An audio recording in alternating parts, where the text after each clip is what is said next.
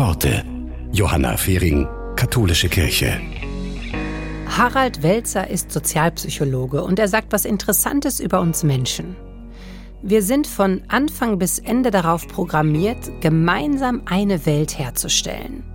Wenn wir miteinander im Kontakt sind, miteinander sprechen, uns berühren. Menschen gibt es nicht im Singular.